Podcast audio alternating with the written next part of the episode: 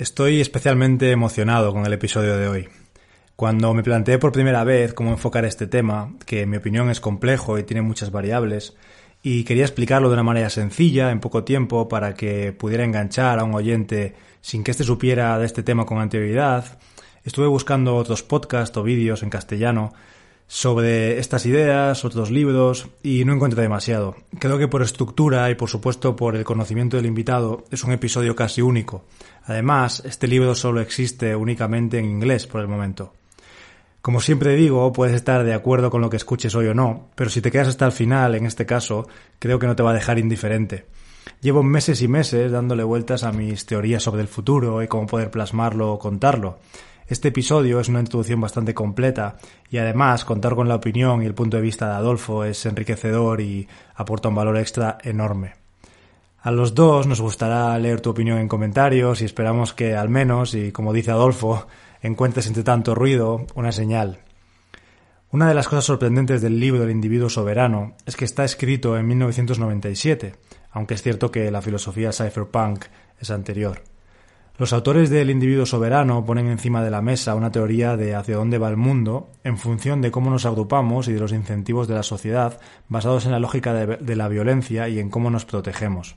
Tanto los autores como también este episodio dividiremos la historia en cuatro fases, paleolítico y anterior, neolítico y llegada de la agricultura, la era industrial y la era de la información, que es precisamente la era en la que nos estamos adentrando. Espero que con este episodio entiendas algunas de las claves sobre cómo deberíamos prepararnos para esa nueva era. Y es que además, en mi opinión, ocurra o no ocurra, el riesgo de entenderlo y prepararse es un riesgo totalmente asimétrico. Es decir, si sale cruz y no ocurre, no pierdes nada. De hecho, ganas habilidades muy útiles, lo más seguro, en mi opinión. Y si sale cara, el beneficio puede ser enorme. Adolfo es una persona muy interesante y con un recorrido y una carrera profesional más interesante todavía. Ha pasado por diferentes profesiones y una de las cualidades que admiro de él es la habilidad de adaptarse, no conformarse y cambiar. Yo llevo tiempo leyendo su newsletter y desde hace unas semanas decidí ser suscriptor de pago por el simple hecho de apoyar su contenido de calidad y su trabajo. Adolfo ha pasado por la Armada, se reinventó con un máster, dirigió una de las empresas más grandes de meteorología en Europa y acabó sumergido en Bitcoin, estudiando programación y ciberseguridad. Actualmente tiene su propia consultoría de fintech y Bitcoin y ha sido uno de los líderes impulsores del proyecto Prosegur Crypto, que dan servicios de seguridad en criptoactivos a clientes institucionales de todo el mundo, con más de 550 cámaras acorazadas también por todo el mundo. Además, es muy sincero y a mí me hace bastante gracia algunas de sus expresiones, ya lo veréis. De momento, termino la introducción citando esta frase del libro El individuo soberano. Un individuo soberano podrá declarar su independencia. Yo soy como siempre Carlos Martínez, gracias por escuchar un día más Interés Compuesto y vamos allá.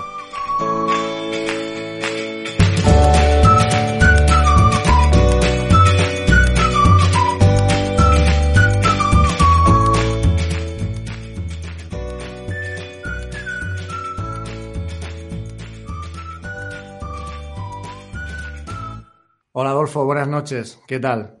Muy buenas noches, Carlos. Muchas gracias por invitarme. Nada, es un honor contar contigo y muchas gracias a ti por, aceptar la invitación.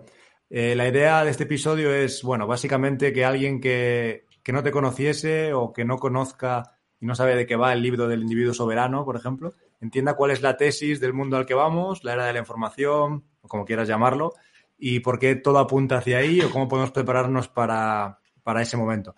Es decir, parece fácil, pero, pero bueno, creo que, creo que no lo es, porque bueno, estoy viendo que entre tú y yo nos entendemos bastante y podemos empezar a divagar y, y, está genial, pero me gustaría que la gente entendiera sobre el qué divagamos y explicar de, de manera sencilla algo que es, que es complejo, lo cual es realmente difícil. Mira, ahora, por ejemplo, si quieres, eh, ya en la introducción he explicado un poco, he hecho un resumen del libro del individuo soberano. Pero si quieres, puedes eh, dar tu opinión, qué te parece el libro, eh, si quieres empezar por ahí. Sí, verá, lo primero que quería decir es que eh, una de las, uno de los problemas que, tiene esto, ¿no? este tema, que yo no sé si te pasa a ti en el mundo real, ¿no? que seguro que sí, ¿no? porque ayer nos confesamos todos como pájaros raros, ¿verdad? Sí. Pero en la tertulia que tuvimos, ¿no? pero, pero básicamente em, eh, digamos que mi visión es la siguiente. El problema que, que, tiene este, esta situación es que es algo complejo de explicar, ¿no? Y es largo, ¿no? O sea, la gente normalmente, ni tus mejores amigos te dan más de 10 minutos para meterles una loncha, ¿no? Entonces tú tienes que de alguna forma haberte... Eh, debes haber visto algún tipo de señal antes que te empuje a, a, tratar de entender más de qué va esto, ¿no? Entonces, por ejemplo, a mí esta tarde, eh, Ray, Raimundo Castilla es el CEO de Prosegur Crypto, ¿no? Y bueno, pues estamos todo el día trabajando juntos. Y claro, él, eh, eh, bueno, pues a base de oírme y a base de tal, pues claro, ya lleva muchas señales, ya son muchas lonchas, ¿no? Y, y entonces eh, ya el tío ya está desquiciado y dice, oye, Adolfo, vamos a quedar, tío, vamos a quedar en una cafetería, macho, y viente, y tal. hemos estado tres horas. Pero claro, es que nadie te da tres horas, ¿verdad, Carlos? O sea, yo no sé, a, lo mejor a ti sí y es solo una bueno, cosa mía. He, ¿no? tenido, Pero... he tenido episodios de dos horas y pico que la gente escucha normalmente enteros, así que. Sí, no, pero me entiende, eh, entiéndeme, o sea, es verdad sí, sí, que los entiendo. podcasts sí, Además, ¿no? Y es espero que, que en este. Sí. Que en este algo... no nos corten, ¿no?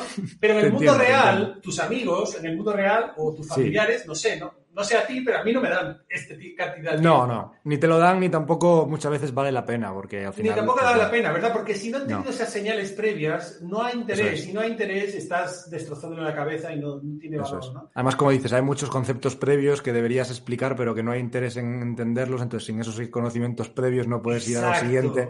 No. Exacto, tiene que haber unos cimientos previos, ¿verdad? Y, y- Vale. y bueno, la cuestión es que yo... Pues esa es la idea. Poner unos cimientos que la gente lo escuche y que diga, aquí hay una señal, vamos a dársela y a ver a, ver a dónde llegamos. Genial, genial. Pues mira, yo eh, lo bueno de, re- de- de darle tantas vueltas tanto tiempo es que cada vez eres, y de escribirlo mucho, es que cada vez eres capaz de explicarlo mejor, ¿no? Porque al principio siempre tienes problemas, ¿no? Pero la idea central del libro, lo más importante del libro para mí, es lo siguiente, y es que las personas no hacemos lo que nos parece bien, ni, lo que nos parece deseable, ni lo que eh, eh, tengamos un consenso que puede ser bueno para el planeta, ni cosas de esas. Las personas hacemos lo que estemos incentivados a hacer en cada momento, ¿no? Y entonces, eh, eh, ¿qué quiere decir esto? Quiere decir que, bueno, en primer lugar, yo leí el libro en 2015, ¿no? Eh, lo leí en 2015 mientras estaba en plena ebullición con el tema de Bitcoin, ¿no?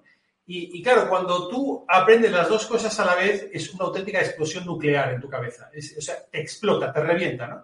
Pero dicho esto, eh, eh, claro, yo lo que, lo que me di cuenta es, bueno, dicho esto de que los incentivos es lo que importa, básicamente la organización del mundo, el comportamiento de las personas, absolutamente todo se rigen por estos incentivos, cómo estén alineados, cómo, cómo estén alineados en la sociedad, ¿no? Es decir, por ejemplo, hay un concepto que me gusta mucho que es el de compatibilidad de incentivos, ¿no? Es decir, por ejemplo, Bitcoin es incentive compatible, ¿no? ¿Por qué? Porque los incentivos de todos los agentes están alineados, ¿no? Es decir, no, todos tienen incentivos a cooperar. ¿Por qué? Porque ganan dinero con ello, ¿no? O, porque protegen su patrimonio, por ejemplo. Pero, pero ninguno puede sacar ventaja a base de hacerle trampas a otro, ¿no? Y esto es fascinante, esto es un sistema de seguridad robusto, ¿no? Sí. Mientras que, por ejemplo, nuestro sistema político, político es incentive com- incompatible, ¿no? De hecho, tengo un post ahí preparadito, ¿no? Para dentro de poco. Entonces, incentive incompatible eh, quiere decir que los políticos eh, tienen incentivos a, pues, a subir impuestos, a regular. ¿Por qué? Porque les hace la vida más fácil, porque obtienen más dinero de nuestros bolsillos con los cuales pueden comprar votos y con ello eh, permanecer en el poder, ¿no? Entonces, ¿qué ha ocurrido a lo largo de la historia? A lo largo de la historia, este libro básicamente lo que dice es, oye, eh, claro, nosotros en el Paleolítico pues no teníamos bienes, ¿no? Entonces, ¿qué, qué organización social tiene sentido cuando no tienes bienes? cuando los recursos son prácticamente ilimitados y no tienes que competir con nadie, cuando hay muy poca gente en el planeta y básicamente tienes más problemas derivados de asociarte con otras tribus que de quedarte en tu tribu, ¿no? Y bueno, pues eh, dice, bueno, pues entonces la organización social en este tipo de entorno eh, más idónea es la, eh, la tribu, ¿no? Esa tribu de, pequeña, ¿no? De, pues de 100 personas, 50, 150, lo que sea, muy probablemente parecido al número de Dunbar, ¿no? Que eso podemos hablar luego. Y, y entonces esta, estas personas, obviamente, es una endogamia brut, brutal, ¿verdad? Pero, y, se, y no, no, exenta de violencia, pero no es una violencia eh, eh, necesaria para obtener recursos. Es una violencia sencillamente porque somos animales y porque tenemos emociones que unas veces podemos y otras veces no podemos controlar, ¿no? Pero básicamente no tenemos incentivos a ir a robar la tribu de al lado. ¿Por qué? Porque los recursos son ilimitados. Es mucho más fácil, mucho más sencillo ir a coger pues, el fruto del árbol o ir a cazar el mamut o lo que sea. Eso es, con que no le robemos los recursos a la tribu de al lado no va a haber problemas. Exactamente. Entonces, eh, los incentivos básicamente es coste de atacar a alguien, pues es muy elevado, porque puedes salir muy mal parado, ¿no? Te puedes llevar unas galletas o incluso la muerte, ¿no? ¿Cuántos son los beneficios de ese ataque? Porque estos son los términos en los que siempre tenemos que hablar en términos de seguridad, ¿no? Es decir, réditos del ataque y coste del ataque, ¿no? Siempre, siempre, ¿no? Y esto a mí me, este framework a mí me ha ayudado a entender un montón de cosas, ¿no?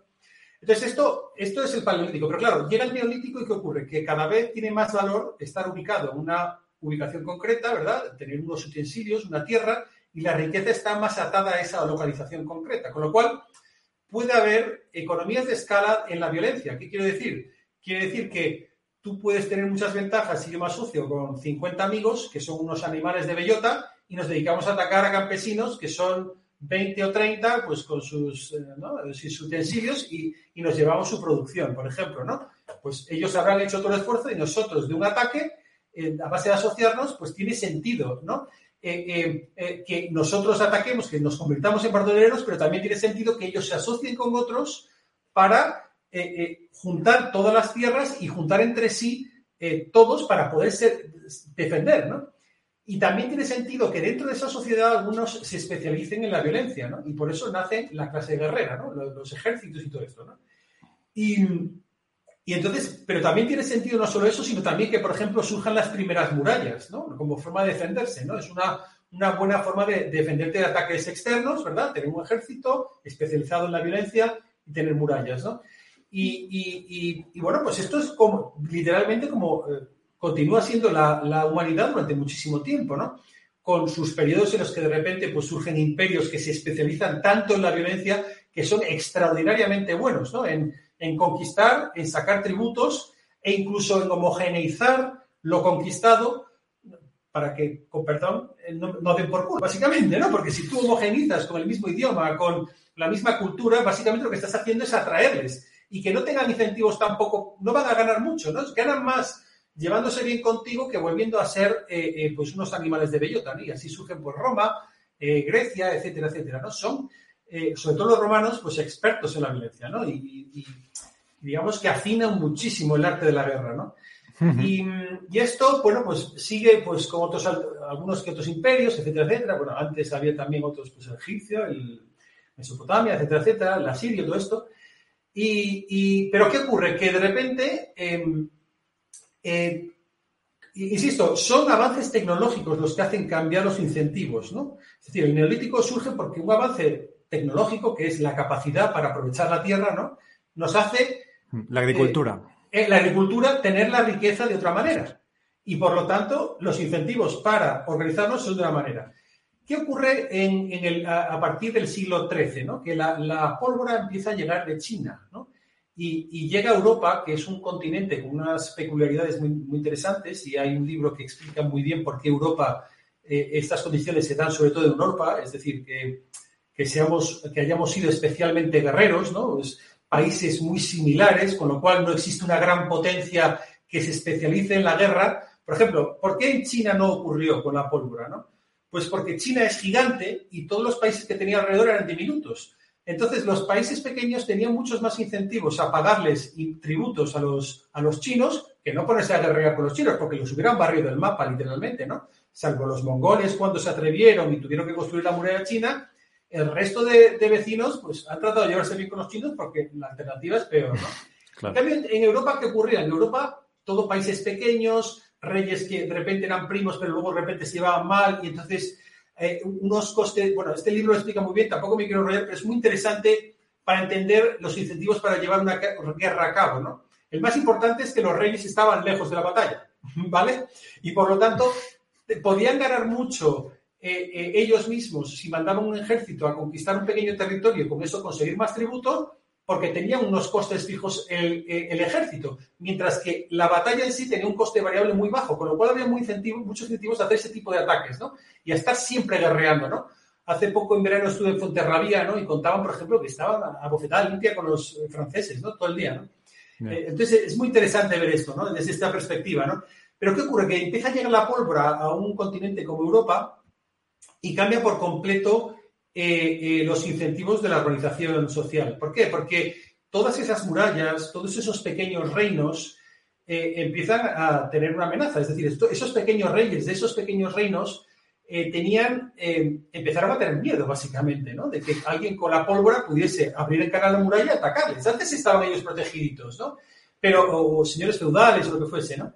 Pero de repente veían una gran amenaza. ¿Y cuál fue la respuesta de, este tipo de jefes, eh, de, estos reinos o, villas, o como quieras llamarles? Pues fue, por una parte, asociarse con otros reyes a base de matrimonios, ¿verdad? De los hijas o del hijo, de lo que sea, y, o, conquistar a otros a base de bofetadas, ¿verdad? O alianzas, ¿no? Y literalmente es así, es como nació España, ¿no? Es decir, eh, España nació como una alianza de un montón de eh, pequeños reinos, eh, y estos a su vez de otros pequeños, pues que tenían otra historia y que iban creciendo en unos momentos y decreciendo en otros, ¿verdad?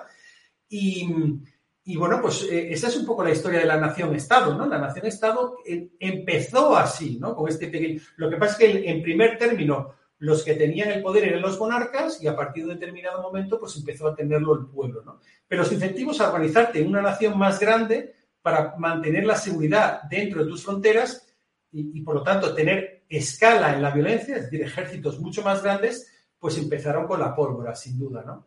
Esta es la tesis un poco del, libro hasta, digamos, la nación-estado, que es el momento en el que estamos ahora, ¿no?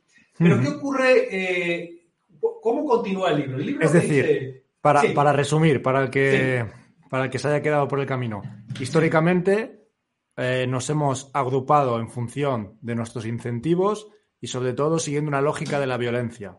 Correcto. Hasta llegar a lo que hoy en día conocemos como, bueno, tal y como estamos agrupados en naciones-estado. Exactamente. La lógica de la violencia, eh, es otra tesis del libro, es la que determina los incentivos para organizarnos socialmente. ¿Vale? Esta es un poco mm. la, tesis, ¿no? Y, entonces, claro, em, bueno, pues eh, hemos vivido durante la nación-estado en la eh, en la, por así decirlo, la era de la escala, ¿no? Es decir, ¿qué empresas han primado antes de Internet? Pues las que eran más grandes, ¿no? O sea, todos recordamos, eh, eh, pues General Motors, General Electric, eh, pues, todos los monstruos, ¿no? Pero todo eso prácticamente nadie se acuerda hoy en día, ¿no? O sea, tienes, que tienes que hacer un esfuerzo para recordarlo porque hoy en día son empresas que básicamente lo que tienen sobre todo es activos eh, digitales, es decir, capital humano, ¿no? Conocimiento, know-how, ¿no? lo que no, son fábricas gigantes, ¿no? Sino que lo que tienen es capital, ¿no? Humano. Entonces, eh, hemos ido, para volver, tribus, agricultura neolítico, era industrial y ahora lo que viene es la era de la información, ¿no? La era de la información. Exacto, sí, sí. Y entonces, ¿qué estamos viendo? Bueno, pues por ejemplo que WhatsApp fue comprado por 19 mil millones de dólares, Estamos Con 50 empleados. Y, 50 empleados, efectivamente, 55 empleados. Estamos viendo pues que, que hay personas que ellas solas tienen una audiencia muy superior a, lo que antes era un canal de televisión estatal, por ejemplo, que, que, pueden ganar cantidades de dinero totalmente desorbitadas, ¿verdad? Con un poder mediático que le, encantaría tener pues, a, los eh, que nos gobiernan, ¿verdad? Me quiero meter en política, que me conoces.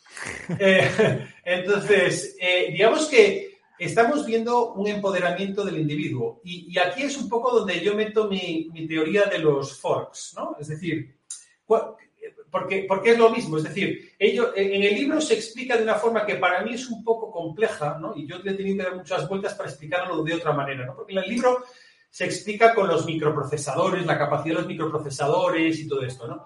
Y a mí me gusta explicarlo de otra manera. A mí me gusta explicarlo con la teoría de los forks, que, bueno, es mía, pero, pero básicamente viene decir lo, siguiente, y es que igual que el software, el software, eh, ¿no? Todos conocemos, por ejemplo, eh, cómo, pues, o nos suena al menos, cómo, empieza, por, cómo empezó, por ejemplo, Linux, ¿no?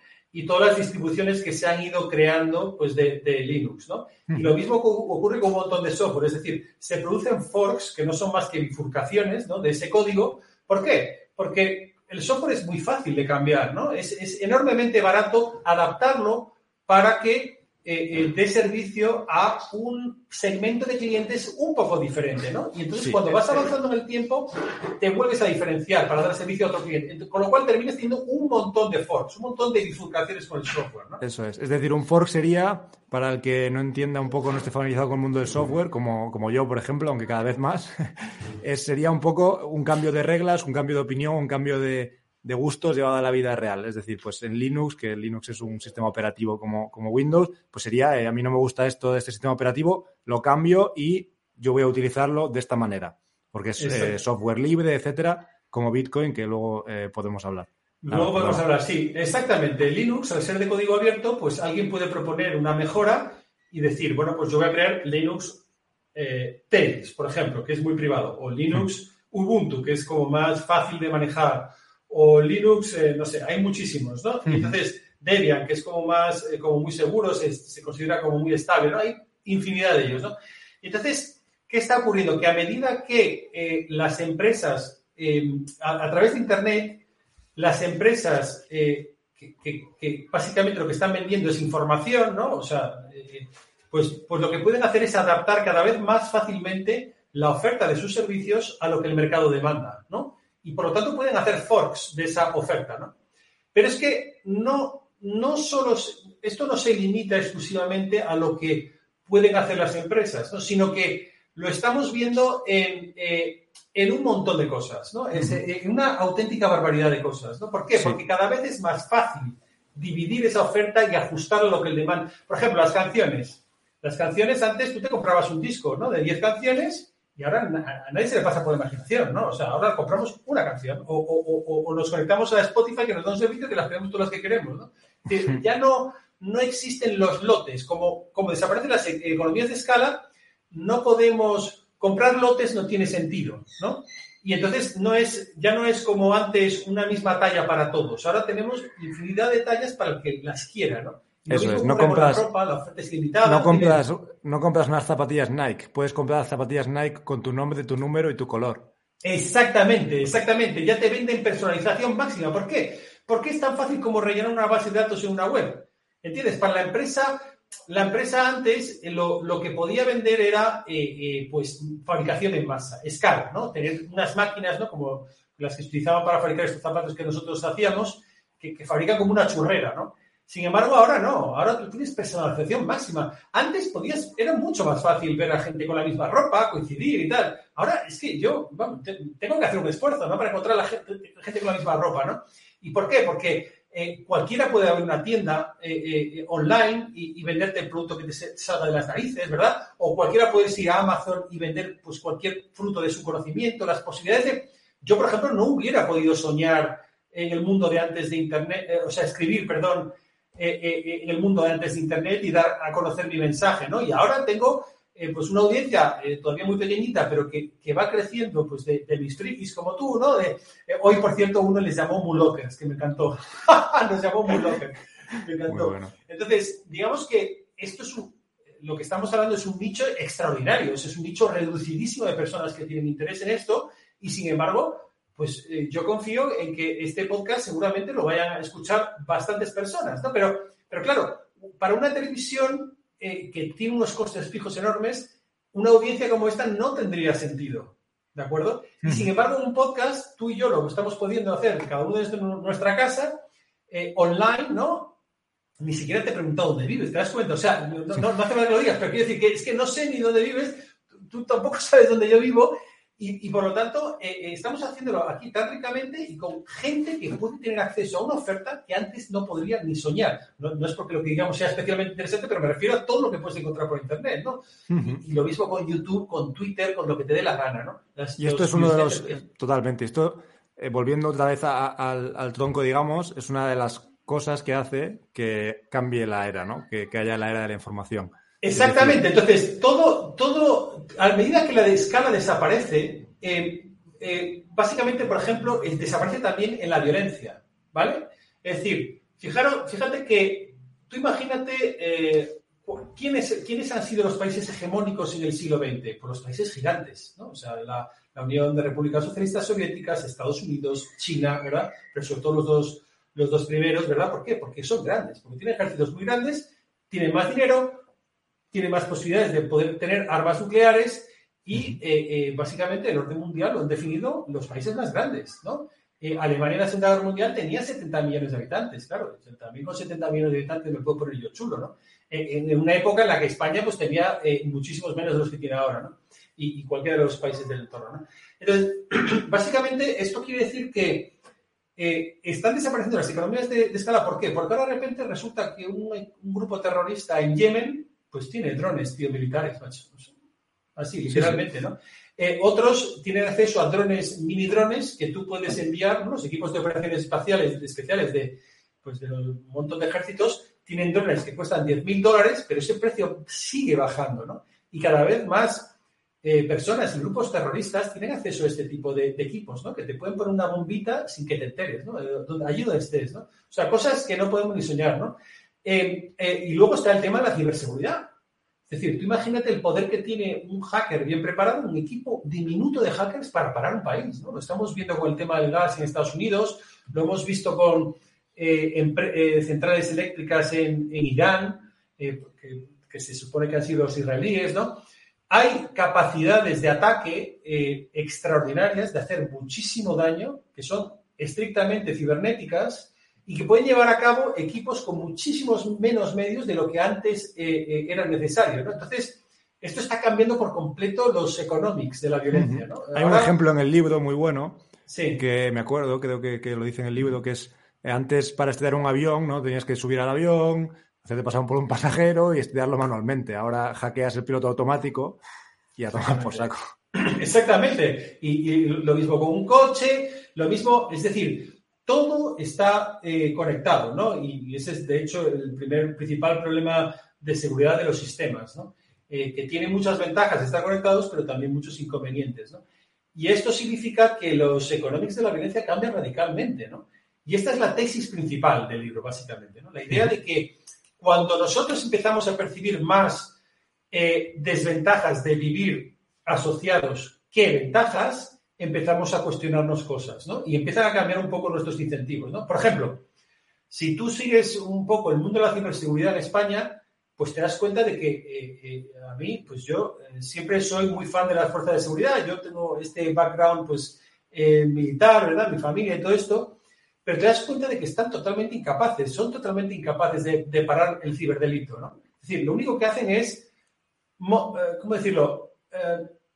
Motivar a la población para que se forme e incluso ofrecen cursos eh, eh, para la población, ¿no? Pero no, no pueden hacer nada, no se resuelven, una vez lo leí a un capitán de la Guardia Civil, ni el 0,5% de los delitos telemáticos se, resuelven. O sea, es, un carajal, ¿no? Entonces, claro, la gente está viendo eh, estados con incentivos para comprar votos, está, esto se está juntando con un estado de bienestar mastodóntico, y sobre todo con una sensación de impunidad que va a ir a mucho más a medida que vayamos viendo que lo que antes era eh, seguridad cada vez lo es menos. ¿no? La seguridad en última instancia, en última instancia, según este libro, es un poco lo que determina todo esto, ¿no? Y es lo que nos va a hacer cambiar los incentivos y por lo tanto, tú, ahora, por ejemplo, alguien que nos escuche de nuevas y que no tenga, haya tenido exposición a esto dirá, pero hombre, pero por favor, ¿qué dice este pirao? El estado de bienestar es deseable porque con nuestros impuestos, pues tenemos sanidad pública, tenemos eh, estas, eh, estas carreteras, estos aeropuertos, etcétera, etcétera. Y yo también me creí todo esto, ¿no? Pero, pero claro, va a llegar un momento en el que por culpa de la deuda pública, por, por culpa del Estado elefantiásico, eh, por, por, culpa sobre todo de los incentivos desalineados entre gobernantes y gobernados, ¿no? Y por este tema de la violencia, que las ventajas de asociarnos con otros eh, van a ser inferiores a las desventajas, ¿vale? Y esta es la tesis central del libro, ¿no? Yo, desde que lo leí, yo al principio era un poco como eh, más, eh, digamos, reacio, pero lo, que yo estoy viviendo en las redes sociales hoy en día es una polarización brutal, ¿no? De, las ideas, ¿no? y, esto significa que cada vez la gente tiene menos en común con aquel, con aquel, con aquel que antes era un compatriota. ¿Me explico? Cada vez estamos más separados los, unos de los otros. Cada vez estamos más en comunidades de opinión online, ¿de acuerdo? es como líquidas, pues yo estoy en la de los individuos soberanos en la que estás tú y a lo mejor tú pues estás en la del baloncesto y yo estoy en la del no sé qué, ¿entiendes? Entonces vamos moviéndonos entre comunidades y, es, y cada vez nuestras afinidades y nuestras... Eh, eh, las personas que nos interesan tienen menos que ver con el mundo real, ¿no? Sí, por, por, volver un, poco más eh, al centro, al resumen de, para, para, de toda la información que, que has dado, sería, digamos, nos organizamos, tal y como hemos explicado, a través de la lógica de la violencia, eh, tribus, agricultura, era, de la, era industrial, lo que hace que estar en países más grandes te sientas más seguro porque hay más ejércitos, hasta llegar al área de información, que ahora el tener un ejército más grande no hace que estés más seguro para nada. ¿Qué pasa? Entonces te empiezas a cuestionar que estar dentro de un Estado que eh, pueda estar mal gestionado, que tenga los incentivos desalineados, etcétera, etcétera, etcétera, que esto podemos eh, hablarlo, pues empiezas a cuestionarte si tiene sentido porque la seguridad ya no tiene sentido. Exacto, por ejemplo, fíjate lo que ha ocurrido con Marruecos hace poco, ¿no? Em, eh, esto es un ejemplo increíble, ¿no? Es decir, el Estado, el, objetivo del Estado, el, nacimiento del Estado es lo que yo comentaba antes con, en realidad, protoestados con, con, el neolítico, ¿no? Es decir, esa asociación es, podríamos decir que es una especie de protoestado. Por lo tanto, su única misión, su razón de ser es la violencia, es o defender o atacar, ¿vale? Pero, pero defender, ¿no? Lo que pasa es que, claro, la clase guerrera poco a poco eh, eh, eh, digamos, decía, oye, vale, yo me especializo, pero de algo tengo que comer, ¿no? Por lo tanto, algo me tendréis que dar si queréis aseguraros de que os defiendo cuando vengan los malos, ¿no? Y entonces así empiezan un poco los impuestos, ¿no? Porque al principio serían voluntarios, pero en el momento en el que se negasen, pues a ver quién es el guapo que se, que se niegan los que tienen el monopolio de la violencia, ¿no? Entonces, claro, y eso hay que regularlo, hay que ponerle leyes, pues viene el código de Hammurabi, todas estas cosas, ¿no? Entonces, con el caso de Marruecos, lo que hemos visto es que los incentivos de los políticos, ¿cuáles son? Ganar votos. ¿Qué ocurre en España? Que mucha gente cree que lo que tenemos que hacer con los votos, esto no es un alegato anti-inmigración ni nada de eso. ¿eh? Yo, lo que quiero es inmigración, pero controlada. Entonces, eh, eh, básicamente, los incentivos de estos políticos son a vale todo, ¿no? Y por lo tanto vamos a defender todos los derechos de todos los que entren en el país, independientemente de cómo entren o de quiénes sean, ¿no? Claro, esto, es, o sea, en términos de seguridad, es como suicida, ¿no? ¿Por qué? Porque tú básicamente estás diciendo a un país que, además conquistó el Sáhara, nos, nos, quitó el Sáhara con la marcha verde, que básicamente nos puede hacer una marcha verde que los vamos a cuidar, ¿no? A los que nos traigan y, que lo puede utilizar como amenaza siempre que quiera, ¿no? Y esto es gravísimo. Esto es gravísimo porque básicamente nos está diciendo que nuestras fronteras no sirven absolutamente para nada, ¿no? Y, entonces, eh, eh, escenarios como este, yo creo que van a ser una tónica dominante, ¿no? Porque eh, no solo, insisto, son muchos escenarios los que, los que están cambiando con el tema de la violencia, ¿no? Por una parte está ese desalineamiento de incentivos de los gobernantes y los gobernados, los temas cibernéticos, pero muchos más, ¿no? Vamos a cuestionarnos cada vez más, de hecho ya nos los hemos cuestionado, ¿no? Por ejemplo, en Europa los ejércitos son más pequeños, ¿no? Los ejércitos ahora son más de... Eh, eh, yo me acuerdo que me metía con un amigo de la Armada que que yo decía, joder, es que ahora parecéis una ONG, ¿no? Eh, de, con armas, ¿no? ¿Por qué? Porque los mandan siempre a misiones humanitarias, ¿no? Y bueno, pues sí, luego de vez en cuando pues hay que ir a, poner orden en algún sitio, ¿no? Pero básicamente la misión original de los ejércitos ahora se ha convertido en algo completamente diferente, ¿no?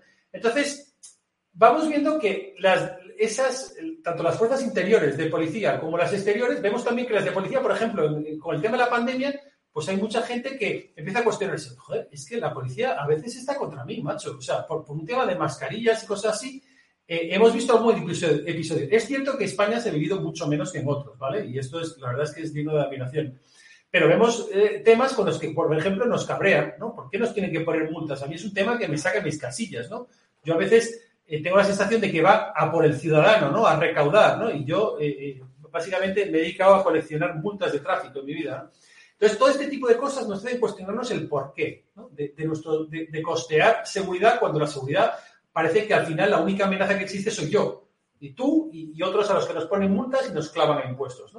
Entonces, es unido a una sobreregulación, a impuestos que hacen cada vez más difícil la actividad económica, están poco a poco minando eh, eh, las ventajas versus las desventajas y por lo tanto los incentivos para organizarnos así, ¿no? Entonces, digamos que ah, ya tenemos claro un poco que está viniendo el área de la información, que esos incentivos eh, pueden cambiar porque puede tener menos sentido cada vez el estar asegurado por un Estado, porque las guerras obviamente ahora mismo son diferentes. Sabemos que cada vez hay más lo que tú llamas forks o cambios de gustos, opinión, que la oferta cada vez eh, se, se, adecua más a la demanda y además es una demanda muy global y, es una oferta muy global. Eh, sabemos que además la información de antes nos llegaba sesgada, de manera que pues el que la escribía eh, estaba muchas veces, ¿no? La escribía quien, quien tenía que escribirla, estaba comprado, te llegaba la información de los medios convencionales, etcétera. Entonces, tú puedes saber muchas cosas, puedes aprender muchas cosas, pero no puedes saber lo que no sabes que no sabes. ¿Me explico? Exactamente, sí, pero eso. es un tema que a mí me fascina, sí, porque... Sí, eh, continúa, sí, Nada, nada. Sí, y entonces, em, sabiendo esto, ¿qué va a pasar? O sea, ¿qué es lo siguiente? Sí, mira, yo, eh, por, apuntar brevemente el tema de la, de la prensa, es un tema que me fascina, ¿no? E, este es el fork más grande y más interesante, ¿no? Porque yo también lo creo. ¿eh? Antes, yo siempre digo que, que antes se consideraba abierto de miras el que leía el ABC y el país, ¿no? Y es completamente ridículo si lo ves ahora, desde el punto de vista de ahora, ¿no? O sea, nadie en el ABC o en el país. Quizás ahora sea lo contrario. Es lo contrario, es decir, es, eh, nadie estaría teniendo una conversación como la que tú y yo estamos teniendo ahora, ¿no? Y, sin embargo, ahora puedes encontrar cosas interesantísimas en infinidad de canales y de vídeos de YouTube y de cuentas de Twitter y, de todo, ¿no? A golpe de clic tienes más información que el presidente de los Estados Unidos en el año 70. Exactamente, ¿no? Entonces es, completamente ridículo. Estamos hablando de, de, un cambio radical, ¿no? Entonces, claro, ¿qué ocurre? Que cuando la información estaba controlada, gobernar era mucho más fácil. Es decir, por lo que yo comentaba antes, tú tenías mucho más que ver con los compatriotas, ¿no? Eh, cuando había que leer el periódico, pues los análisis eran de una eh, simplicidad eh, agotadora, ¿no? Y, lo siguen siendo, ¿no? En la prensa mainstream, ¿no? Y sin embargo nos leíamos así como buscando, pues, el evento, ¿no? la consecuencia final de unos incentivos en vez de analizar los incentivos en sí, con lo cual era muy difícil entender el mundo, ¿no? Y sin embargo ahora lo que estamos viendo es que no, no es esa polarización en realidad que yo comentaba antes. Yo creo que la polarización ya existía. Lo que pasa es que no había manera de conectar la oferta y la demanda. No había esos forks y por lo tanto no había esa conexión. No, no había seudónimos de Twitter para, insultar. Claro, exactamente, exactamente. Entonces, entonces, claro, ¿cuál es la consecuencia de esto? La consecuencia es que no nos sentimos representados políticamente, por ejemplo. ¿no? Es decir, eh, ahora nuestro, nuestro, el espectro de opinión, si es así, nosotros antes estábamos o en esta parte o en esta parte, es decir, izquierdas, derechas y sí, algunos nacionalistas, ¿verdad? Y ahora resulta que lo que estamos haciendo es esta infinidad de forks de opiniones políticas, una infinidad de ellas, ¿no? Y claro, ¿eso sí que significa? Que para encontrar representación en un, parlamento político es muy complicado, ¿no? Y, entonces vamos todos a votar con la nariz tapada, ¿no? Porque no estamos de acuerdo con absolutamente nada de lo que están diciendo los políticos, ¿no? Y entonces, claro, en la política, el Parlamento también tiene economías de escala. más, allá de que aunque estés de acuerdo o no, no hay ninguna, ninguna penalización por saltarte tu plan, tu plan electoral. Entonces. Totalmente. Es decir, eso añade, el hecho de, por, una parte, no estamos representados y por otra parte, cada vez que la cagan, cada vez que son corruptos, cada vez que, son inútiles, cada vez que son literalmente tontos, que son muy tontos y son chusma, pues aunque hagan todo eso, no tiene ningún tipo de consecuencia para ellos. ¿no? Entonces, claro, la gente está más y más cabreada. Insisto, más leña al cambio de incentivos, ¿no? Entonces, bien, dicho esto, tu pregunta es, ¿cuáles son los siguientes pasos? Mira, yo lo que creo es que el, eh, ¿por qué Bitcoin es muy interesante en, todo, en toda esta jugada? Porque lo que estamos viendo ahora es que eh, hay que explicar la parte económica un poquito, ¿no? Es decir, la parte económica, ¿qué es lo que está pasando? Con, esta sobreregulación, con estos incentivos que tienen los políticos a regularlo todo, ¿verdad? Porque facilitan su trabajo y dan la impresión de que, de que están currando duro, ¿verdad? Eh, regulan, ¿no? Y sobreregulan, ¿verdad? y luego eh, elevan sus impuestos porque tiene ventajas para ellos también al poder extraer pasta de nuestro bolsillo y dárselo a aquellos que les, que les votan. Bien, claro, ¿qué, ¿qué consecuencia tiene la regulación y los altos impuestos? La consecuencia primordial es que cada vez es más complicado montar empresas y hacerlas rentables. ¿De acuerdo? Es decir, es, hay poca demanda de crédito. ¿Por qué? Por esa sobreregulación y altos impuestos, porque la pirámide poblacional está invertida en países como Japón y Europa, y por eso Japón fue el primero en empezar todo esto. Y en tercer lugar, porque la gente ya está hasta aquí de deuda. Es decir, la deuda per cápita es muy alta y por lo tanto los incentivos de toda esta gente a pedir crédito son muy bajos. ¿no? Entonces, ¿qué estamos, viendo? Que los bancos son muy poco capaces de inyectar dinero en la economía. El dinero no está influyendo. Aunque se cree en los bancos centrales, no está fluyendo en la economía. ¿no? Y, los bancos centrales están desquiciados. ¿Por qué? Porque genera un montón de dinero, está llegando muy poco a la economía y, sin embargo, ¿a dónde se está yendo todo el dinero? A los activos libres de riesgo. ¿Y cuál es el activo con menor riesgo percibido? La deuda pública.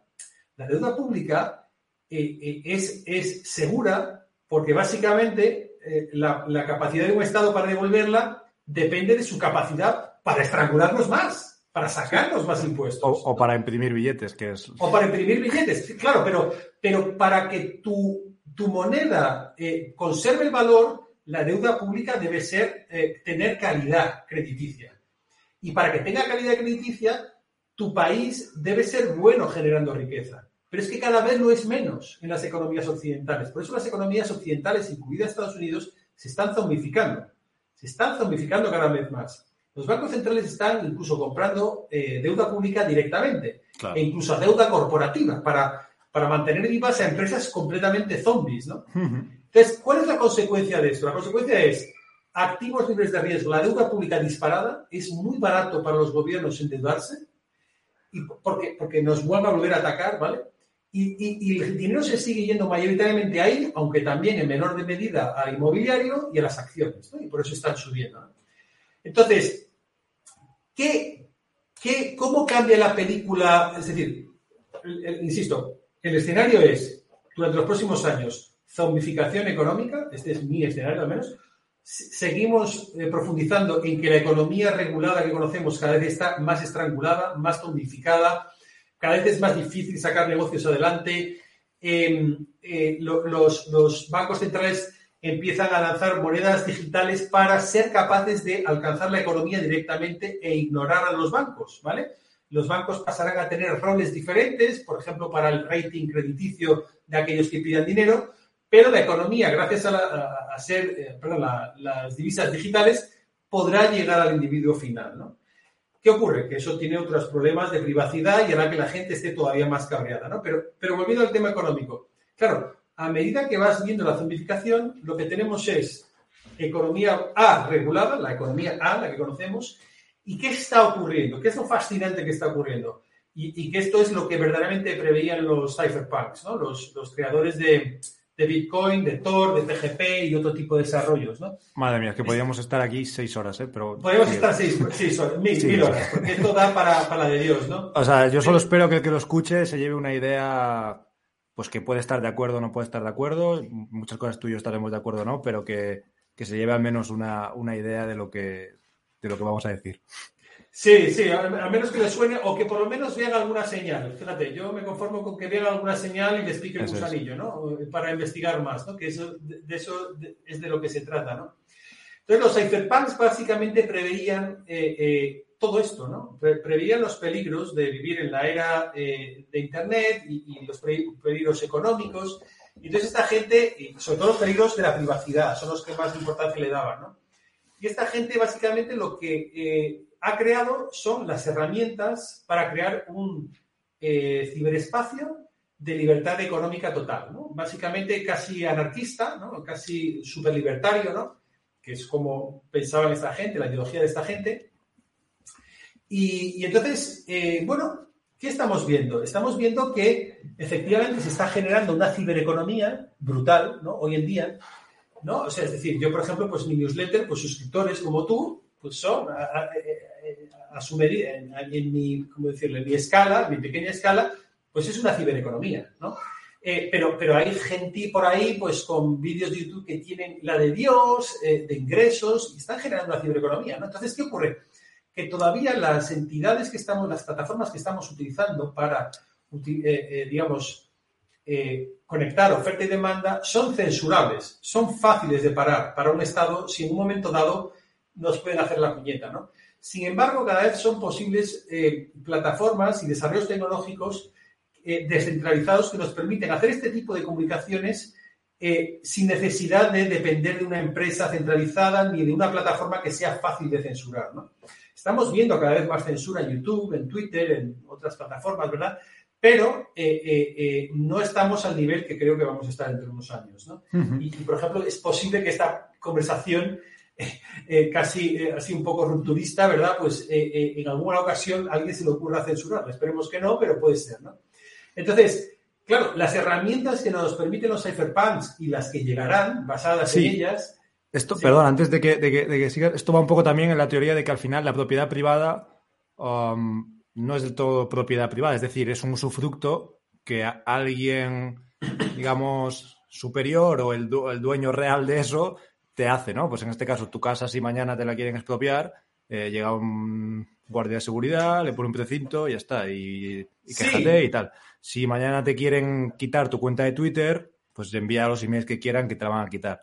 Entonces, un poco lo que busca los cypherpunks, buscaban un poco la, libertad dentro de un mundo en el ciberespacio. Y perdona. Sí, sí, quiero, quiero llegar ahí, ¿eh? Quiero llegar ahí. Lo que pasa es que quiero poner un poco el contexto porque, eh, es decir, lo que la cibereconomía que, es ya posible y que va a ser cada vez más posible en plataformas difíciles de censurar, sí que sería imposible si no hubiese un dinero eh, eh, que nadie pudiese parar, ¿vale? Y entonces ahí es donde entra en escena Bitcoin, ¿no? Eh, em, y, pero, pero digamos que, volviendo a lo que tú dices, en la economía regulada ¿Qué es la característica? La característica más importante es que todos los bienes y todos los activos, tal y como tú comentas, efectivamente están registrados. Todos tienen un nombre y apellidos de, sus dueños, ¿no? Todas las sociedades, los, pisos, las, todo estamos, y estamos identificados absolutamente para todo, los coches, todo lo que tú quieras, ¿no?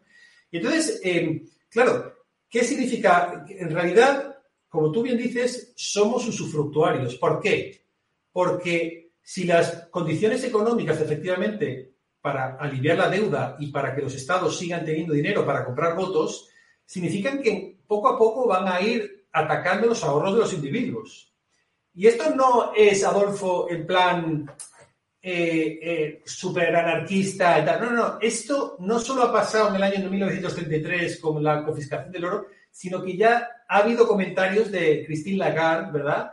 Eh, amenazando con que podría tener sentido que el FMI eh, o sea, que los estados fuesen a por el ahorro de los ciudadanos para solucionar los problemas que vamos a tener, ¿no? bueno, en, Turquía hace poco, en Turquía hace poco han también eh, recaudado Turquía hace poco, ah, vía inflación es otra forma estupenda. Eso es, al final imprimen, imprimen trillions y no, no te están confiscando directamente, pero tu dinero ahora vale, vale, vale cero. Em, pues yo qué sé, en 1971, cuando quitan el patrón oro, pues realmente no, o sea, no, te, no, te, han robado, pero realmente la promesa que tenías de que te iban a dar lo que tenías en oro, ya no la tienes.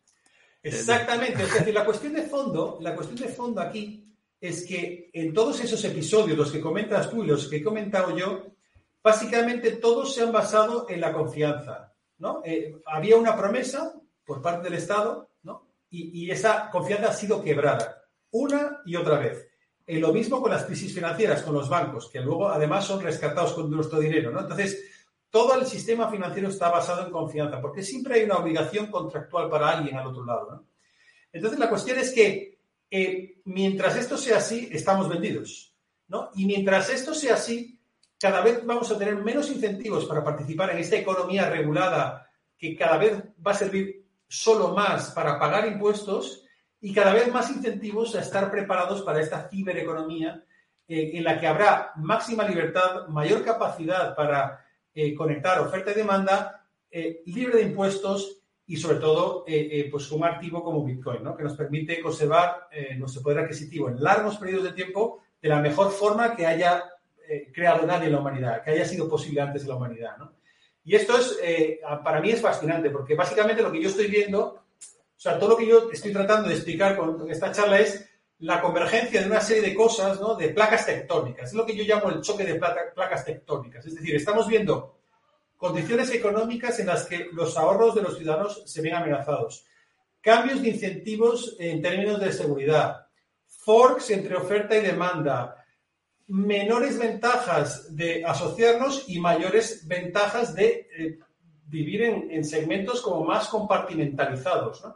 Entonces, claro, todo esto me lleva a pensar... Y, esto, y esto unido a que de repente alguien ha inventado un dinero digital persona a persona eh, digamos, inconfiscable, que esto también, por decirlo, o sea, que estemos hablando de esto no quiere decir que nosotros ahora mismo no paguemos nuestros impuestos, no Que, tener Bitcoin quiera decir que no, que no pagamos impuestos, o sea, que no tiene nada que ver, simplemente eh, hablar de lo que de lo que creemos que puede venir.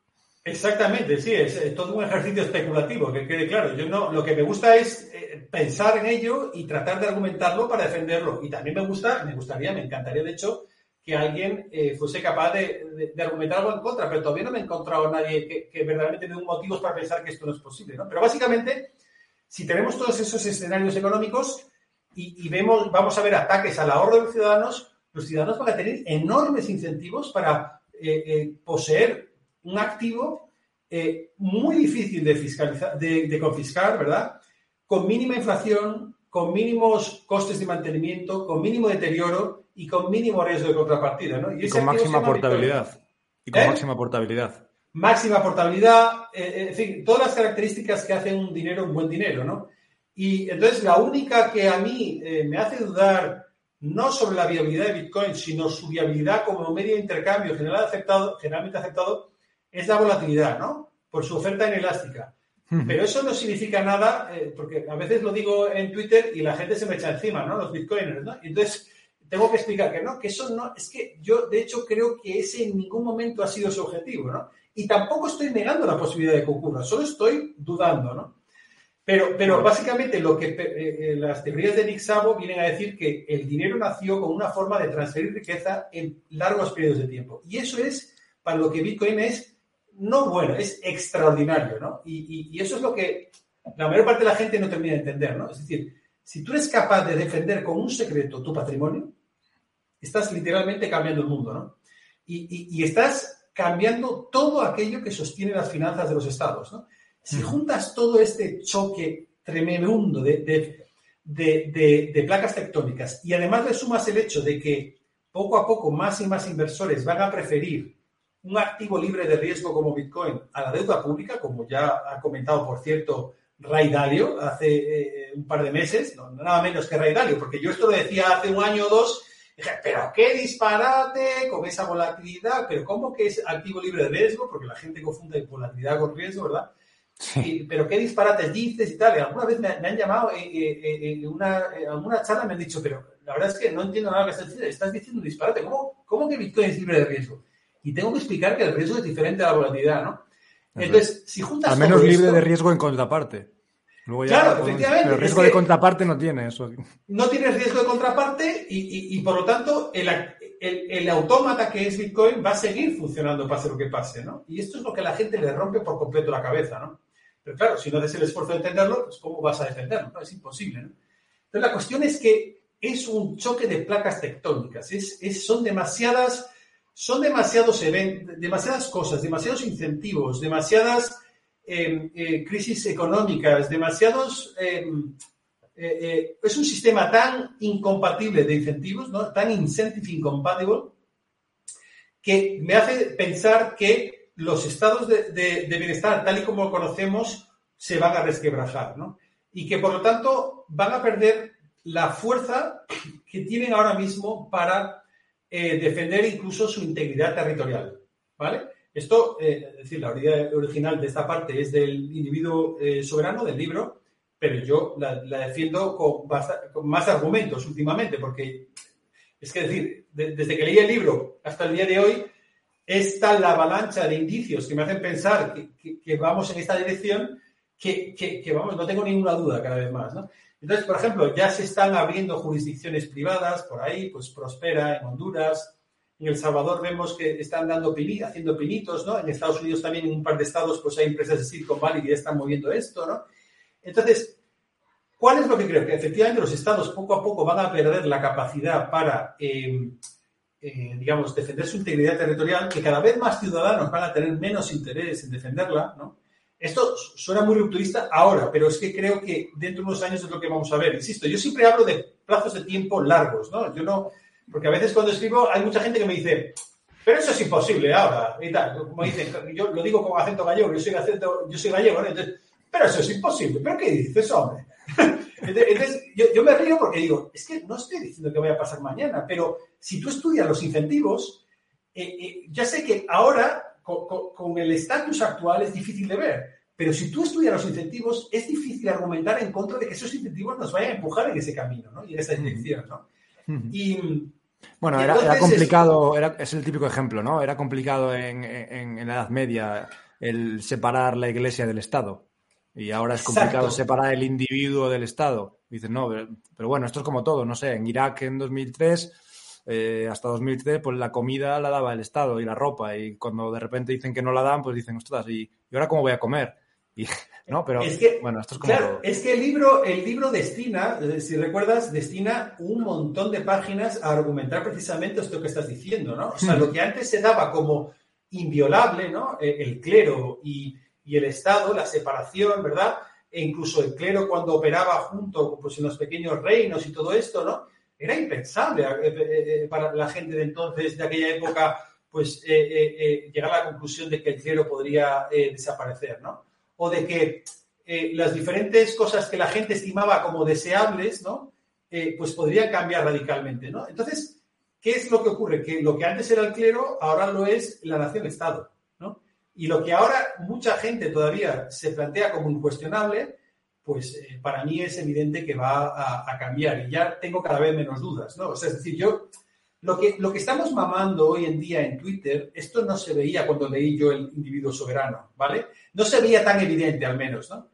Eh, esta, esta división, estos forks de opinión, esta compartimentalización ¿no? de, la, de la opinión política ¿no? y, y de, y, de por dónde debemos ir. ¿no? Yo esto no, no lo había visto nunca ¿no? y, y, ahora cada vez lo veo más claro. ¿no? O sea, veo excisiones en los partidos, veo falta de representatividad, veo la gente votando con la nariz tapada, eh, y veo incluso, fíjate, que una, unas, unas, alternativas que también he preparado en otro post que os quería comentar por, por la tertulia que tuvimos ayer, es que incluso se me ocurre eh, eh, que, que, podamos ver personas, corporaciones comprando territorios a países tan endeudados que no vean alternativa alguna a cancelar esa deuda ¿no? y a mantener el estado de bienestar. ¿no? Es decir, veo incluso la creación de, pequeñas jurisdicciones, ¿no? Eh, pues imagínate un territorio en España pues prácticamente abandonado y que, no sé, 5.000 frikis o 50.000 frikis eh, como yo, eh, pues tengamos el sueño de vivir en un, sitio en el cual pues las reglas se hagan de otra forma, ¿no?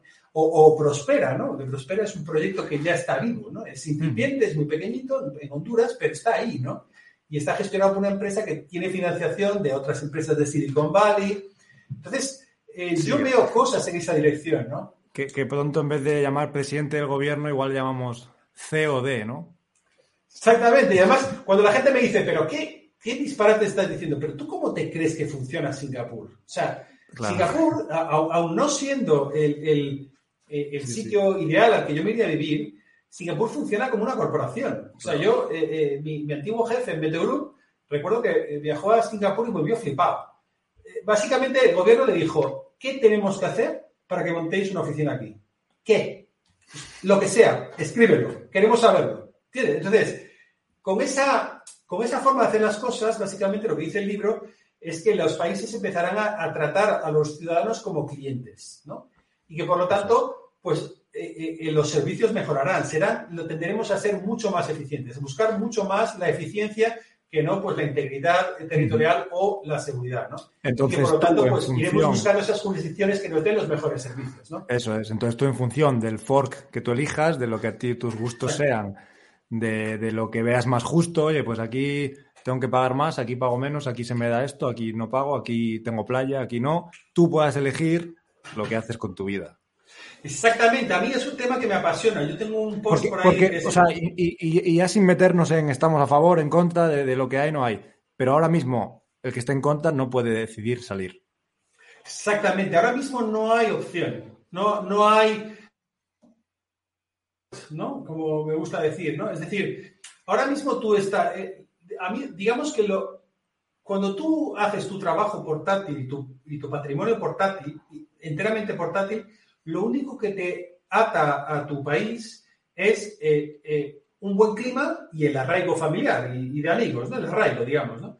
Pero si tú tienes una actividad en, la economía regulada, pues te puede anclar un piso, un trabajo al que tienes que ir físicamente, eh, pues actividad económica que requiera pues fabricación de productos físicos, etcétera, etcétera. Entonces, por eso yo creo que todavía más van a ser los incentivos para hacer tu vida 100% digital, ¿no? Y ese es un poco el esfuerzo que yo hago en mi newsletter, ¿no? Además, como, como voy publicando lo que voy haciendo, pues puedes vivir casi en tiempo real este esfuerzo que estoy haciendo, ¿no? Porque un paso es eh, tener Bitcoin, pero claro, eh, a mí me gusta, eh, bueno, como yo hice ese esfuerzo para aprender y, no tuve la opción de comprar pues todo el Bitcoin que me hubiera gustado, porque por la volatilidad con familia pues era imposible, pues tengo el sueño de hacerme lo suficientemente valioso para el mercado como para poder vivir donde me salga el níspero, ¿no?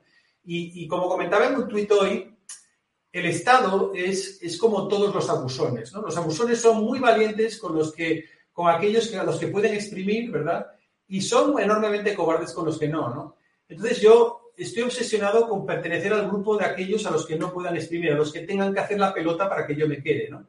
Y, eso es un poco lo que me, me lleva motivando ¿no? Eh, todo este tiempo, ¿no? desde, que, desde que convergieron en mi cabeza un poco la compresión de Bitcoin y la de este libro. ¿no? Es un poco lo que yo trato de transmitir y lo que trato de aprender con el curso que, que tengo ahí. ¿no? Es que, además, um, es que es algo que, que, además es que sale en el tema, por ejemplo, de Andorra, ¿no? Con los, con los youtubers, algo que sale en, en, toda, en toda la prensa. Y más allá de, y no voy a entrar en una opinión, de si está bien, está mal, eso no, no, no, quiero entrar, pero el dato objetivo es, cuando hay una persona en España que tiene un trabajo portátil que puede hacerlo en cualquier sitio, se van. Entonces, vamos a estudiar los incentivos. Es decir, por, ¿no? ¿qué va a pasar cuando el, no, el 70% de la población sus trabajos sean portátiles? Exacto, exacto. Y de hecho, fíjate, me atrevo a decirte, eh, como yo soy conspiranoico y paranoico eh, por completo, he observado que en empresas grandes han recibido órdenes para volver a la oficina. habiendo trabajado perfectamente en remoto. Entonces me hace pensar, ¿están estos HDP viéndole las orejas al lobo? O sea, ya mono paranoico, ¿no? Pero, es decir, porque es que es evidente, es decir, la gente dice, hay, gente que me contraargumenta con, con, lo siguiente. Me dicen, oye, pero Adolfo, vamos a ver, si el Estado eh, se pone verdaderamente puñetero, pueden ir a por cualquiera que teletrabaje, a por cualquiera que tenga bitcoins y lo que sea. Y, yo digo, sí. Pero tú sabes el coste que tiene eso para un Estado. Tú sabes que es eh, el, Estado es enormemente eficiente en términos de seguridad, tú eres es enormemente eficiente en el ataque, que porque nos ataca, ¿no? Eh, eh, porque nuestra vida está sobre todo centralizada, nuestra identidad está centralizada, eh, nuestro, nuestro, pues nuestras propiedades en el registro de propiedad, nuestra actividad comercial en un registro mercantil, o, en la seguridad social, o, ¿no? o en seguros privados de médicos, lo que sea. ¿no? Es muy fácil atacar a un individuo ¿vale? en, el mundo actual. Pero en un mundo digital, y sobre todo con las herramientas de los cypherpunks o basadas en las de los cypherpunks, y con Bitcoin es extraordinariamente caro. Es posible, pero es extraordinariamente caro. Es tan caro el ataque que, se me antoja totalmente imposible eh, sostener un estado eh, eh, de bienestar que esté permanentemente, permanentemente pendiente de vigilar, monitorizar y, atacar a un porcentaje de la población que cada vez va a tener más incentivos para irse a ese mundo. ¿no? Y esta es la cuestión. ¿no? La cuestión es esos incentivos, ¿no? Eso, por eso empecé al principio con eso de réditos del ataque, costes del ataque, ¿no? Y, en el momento en el que esto empiece a ser así, ojo, van a ser ellos mismos, los políticos, los gobernantes, los que empiecen a plantearse si tiene más sentido empezar a ver, eh, como decía el libro, a, los ciudadanos como clientes, ¿no? Porque, porque van a tener mucho que, más que ganar de eso que, el de tener que estar estrangulando. ¿no? Yo creo que eso tengo, tengo la esperanza de que la transición hasta ese mundo ¿no? Eh, de, digamos, jurisdicciones más pequeñas, privadas, más eficientes, eh, sea, eh, no voy a decir, sí, bonita, ¿no? O sea, que sea agradable, ¿no? o tal. Pero lo que sí que tengo claro es que como no tengo la certeza absoluta, yo quiero estar preparado, ¿no? Eso es un poco lo que a mí me motiva, ¿no? Yo quiero estar preparado para esa eventualidad. Yo tengo hijos, ¿no? Yo estoy casado, tengo, son lo más sagrado para mí, ¿no? Y el mundo, el mundo, la dirección que está tomando el mundo actual no me gusta nada. En cambio, esta, eh, eh, este mundo que estoy describiendo, ¿no? Y que es fruto de mis reflexiones y de las del individuo soberano, sí que me gusta, me gusta y mucho, ¿no? Pero, pero la transición me aterra a mí, para mí y para los míos, ¿no? Y eso es lo que a mí me motiva. Quiero estar preparado para eso a saco, ¿no? Y, creo que hacer tu trabajo portátil y tu patrimonio portátil son las mejores maneras de conseguirlo, ¿no? Bueno, y, Adolfo, bajo tu punto de vista, quizá esto ya sea buscar ya no solo em, mundos o jurisdicciones diferentes, sino algo, algo más, eh, el metaverso, que tiene que ver con todo esto? ¿Crees que los metaversos tendrán un papel muy importante en esta transición? A ver, el metaverso para mí es el nombre guayón de la cibereconomía. ¿Vale? claro, ¿entiendes? O sea, es decir, el metaverso no es más. Es decir, es, llevar la cibereconomía un poco eh, más allá, pues porque eh, las empresas puedan desarrollar una tecnologías que nos hagan vivir más en ese mundo. Eso es. O sea, metaverso quiero decir, pues lo que tú llamas cibereconomía, pero unido a la realidad aumentada, realidad virtual, eh, incluso realidad sensorial, ¿no? Exacto. Es decir, yo creo que eso es sencillamente más leña al fuego. Es decir, es, es hacer más atractivo el mundo del ciberespacio. A ver, el ciberespacio, eh, la gente me va a odiar, pero a mí el ciberespacio me parece en muchos temas muchísimo más interesante que el mundo real, ¿vale? Muchísimo más, ¿no? Encuentro muchísimas más cosas que a mí me gustan. Entonces, ojo, no quiero perder el contacto con el mundo real y, no lo pierdo. O sea, yo tengo amigos en el mundo real, aunque pueda parecer un pirado, ¿no? Y, hago deporte fuera y hago cosas de esas, ¿no? Pero, eh, pero creo que no, es cosas de esa persona, ¿no? ¿Eh? Que soy persona, ¿no? Cosas de persona, esas normales, ¿no? entonces, entonces eh, eh, digamos que, pero creo que ese mundo es interesante, ¿no? Y, que, bueno, que también hay que controlarlo, ¿no? Yo intento hacerlo con mis hijos, ¿no? Entonces, creo que todo ese tipo de tecnologías, eh, pues sí, harán esa cibereconomía todavía más interesante y habrá todavía más transacciones, ¿no? Y la gente querrá vivir experiencias de ese estilo. Y eso hará, por eso digo, más leña al fuego, hará, aumentará los incentivos para participar en ella, ¿no? Pues genial. Em, después de todo esto que hemos contado, ¿no? que ojalá alguien le dé señal, ¿cómo ves que alguien se puede preparar para, este mundo? Sí, a mí me parece, eh, bueno, esas son las cosas que yo, eh, o sea, yo tengo un curso, ¿no? Pero, pero el curso eh, podría parecer que mi intención es, no, el curso lo hago para mí. Lo que pasa es que tú lo hablábamos antes, enseñar es la mejor forma de, aprender, ¿no? Entonces, yo empecé aprendiendo ciberseguridad, que creo que es crítica para el mundo al que vamos, ¿no? Es decir, la responsabilidad de la seguridad en el mundo cibernético recae en ti, ¿no? Eh, em, luego, eh, software es muy buena idea. ¿Por qué? Porque las herramientas que vamos a manejar eh, van a ser de código abierto y van a ser mayoritariamente hechas por desarrolladores sobre los que no vas a tener ningún tipo de control. Más te vale saber lo que te instalas, más te vale saber lo que lo que haces en tu ordenador, en tu computadora, ¿no? Eh, o, confiar en que alguien lo haya hecho correctamente y saber manejar PGP para que las firmas y los hashes pues, coincidan con lo que tienen que coincidir, ¿no? Em, ¿Qué más? Em, a mí el tema de la... Pensar con el framework de seguridad que he mencionado antes a mí me parece crítico, crítico, pero para, para todo, para entender, porque eh, a mí me gusta hablar de la tríada de leyes, eh, seguridad y dinero, ¿no? Es decir, ¿qué quiero decir? Quiero decir que la, sociedad, cuando pierde la calidad de las leyes o cuando pierde la calidad del dinero, aumenta la, o sea, disminuye la seguridad, aumenta la violencia, ¿no? Entonces, ¿qué estamos viendo? Estamos viendo una perversión total de la ley. En, España, eh, pues como el BOE, ¿no? El BOE es un cachondeo, ¿no? Es, como...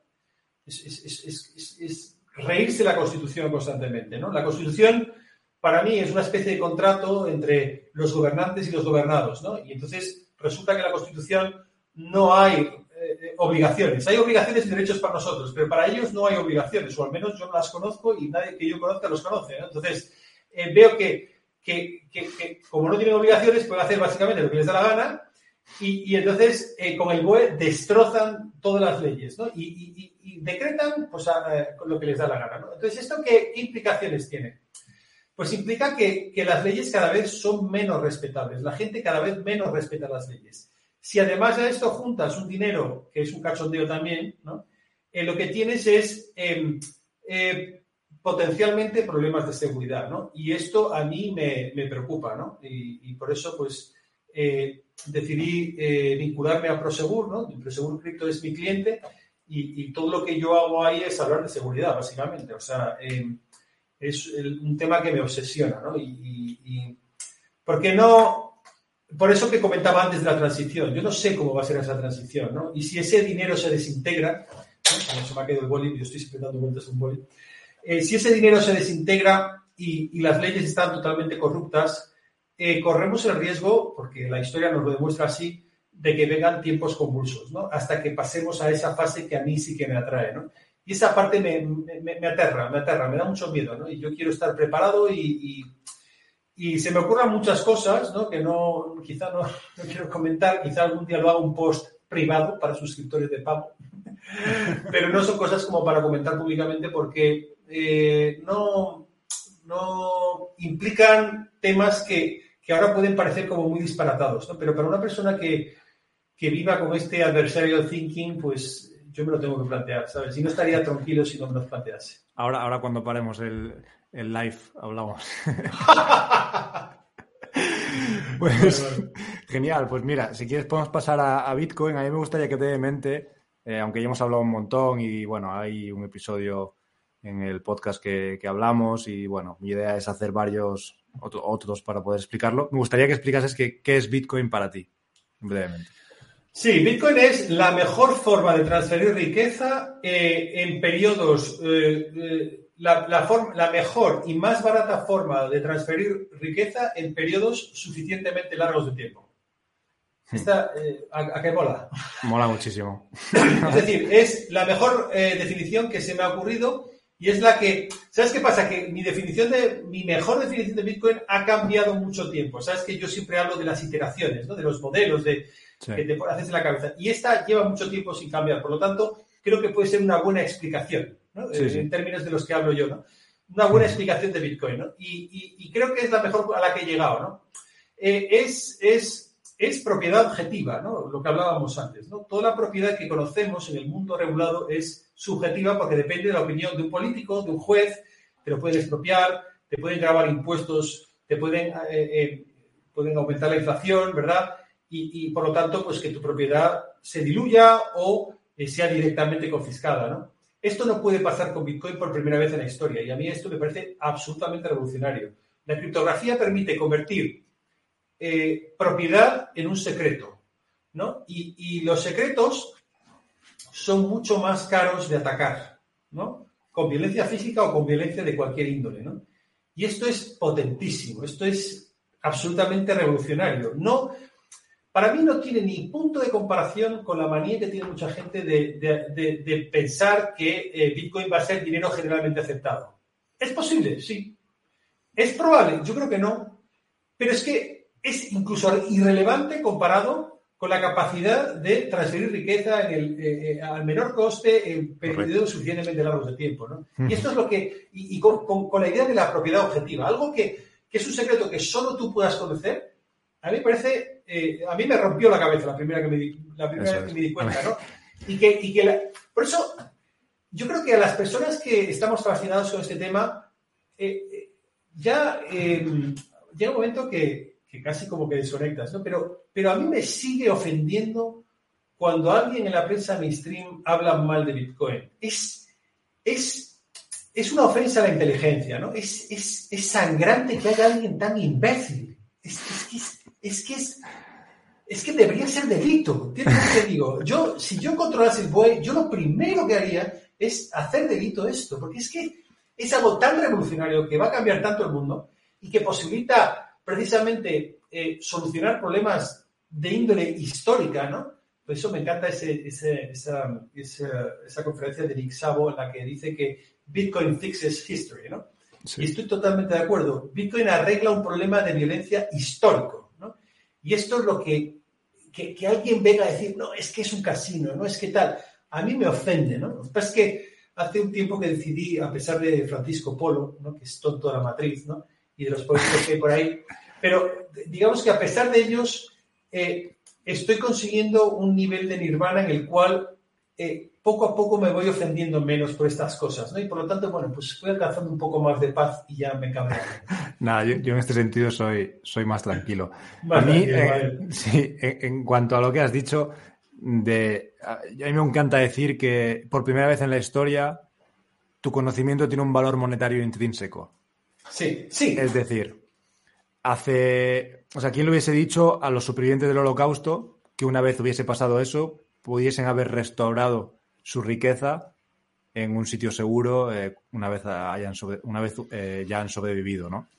Esto para mí cambia, lo cambia todo. O sea, no, no, no, sí, tu conocimiento hasta ahora no, no, había tenido ningún valor monetario intrínseco, tiene mucho valor, tiene, pues es lo único que no te pueden quitar y ahora ya no te pueden quitar un valor monetario. Entonces, es... Eh, es brutal, es brutal. Para, llorar. Para llorar, sí, lo pienses como lo pienses. Es, es, eh, es extraordinario, es una invención histórica dentro de 50, dentro de 100 años, todo el mundo sabrá qué es Bitcoin, todo el mundo lo sabrá manejar, eh, todo el mundo hablará de Satoshi Nakamoto, em, eh, eh, todo el mundo estará fascinado con el cambio de paradigma que supondrá, ¿no? Y, bueno, pues supongo que es lo que pasa cuando hay cambios de esta índole. La mayor parte de los cambios más importantes de la historia, la gente los, los ha malentendido, ¿no? Y supongo que pues, tendremos que convivir con ello, ¿no? Pues sí. Pues sí.